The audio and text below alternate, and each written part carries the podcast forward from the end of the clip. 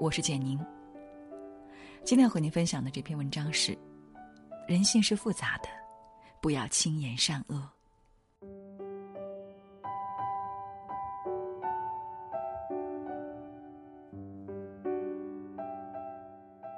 最近看到一个很有意思的短片，讲的是一个中年男人的真实故事。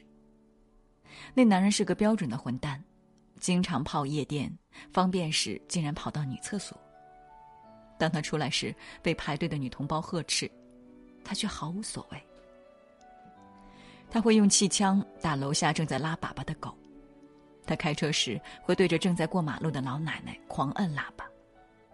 他在某家饭店吃饭时，由于一点小事和服务员发生激烈争吵。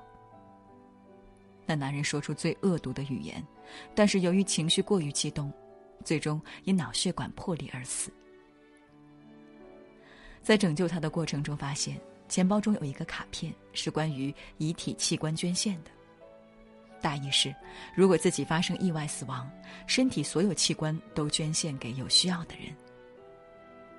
于是，他的器官拯救了很多人。有人因为他的心脏死里逃生。有人因为他的脚骨能下地走路，有人因为他的肾脏能多活几年。最有意思的是，他的眼角膜被邻居老太太继承，于是老太太终于可以看清东西，因此也能将自己狗到处拉的粑粑打扫干净。这个混蛋男人也变成受益者的英雄。每年他的忌日，受益者就会去扫墓。所以。你说这个男人是善，是恶呢？他生前貌似很恶，但是又没真正的伤害到谁，只是违反了社会默认的伦理。但是，决定器官捐献就能证明他是个高尚的人吗？短片中也说，基于他生前的表现，所有人都不解他为什么会签这样一个捐赠协议。也许是自愿。也许是阴差阳错，总之，这成了一个谜。但是有一点是肯定的：对于过马路的老太太，她一定是个坏人；对于接受捐赠的患者，她一定是个好人。而对于我们能看到全部的人，只能说，人性是复杂的。是的，人性是复杂的。我们对于别人的评价，往往决定于我们是不是受益方。八年前，我当产品总监时，有个女同事，老员工，有资历，非常难缠。不但不好好上班，还经常给我这个领导穿小鞋，说我如何不公平。我和他也吵过好几次架，总之关系非常不愉快。后来由于一些原因，我被撤职了。那员工竟然写了一封很长的邮件给领导，说对我的撤职是没道理的，很多锅是硬让我背的。这是一个内部人士告诉我的，同时他还告诉我，我很器重的一个手下揭露了我不少事。是的，人性就是这样，总让你猝不及防。那是一段难熬的日子，我被分配到职场的一个犄角旮旯。和一堆报废的电脑同处一室，无人问津。一天早上，收到一盆很漂亮的兰花，下面有一个卡片，写着几行字。那女员工签了署名，她写着：“不好的日子，就多想想好的日子。”是的，你看这事儿，多戏剧性。本来我讨厌的人，在变故中却让我看到了另一面。而我曾器重的人，亦然。然而，这种两面性要合在当时我所能感知的利益之中。因此，无论我给予善或恶的评价，都只能是时间沙漏中的一个节点，而失去了统一性。明史中曾记载一个故事：朱棣策反建文帝时，被视为大逆不道。但是朱棣军事强大，势如破竹，马上杀到南京城。那故事就是写困在城中的三个小人物。三人是朋友，喝小酒消愁。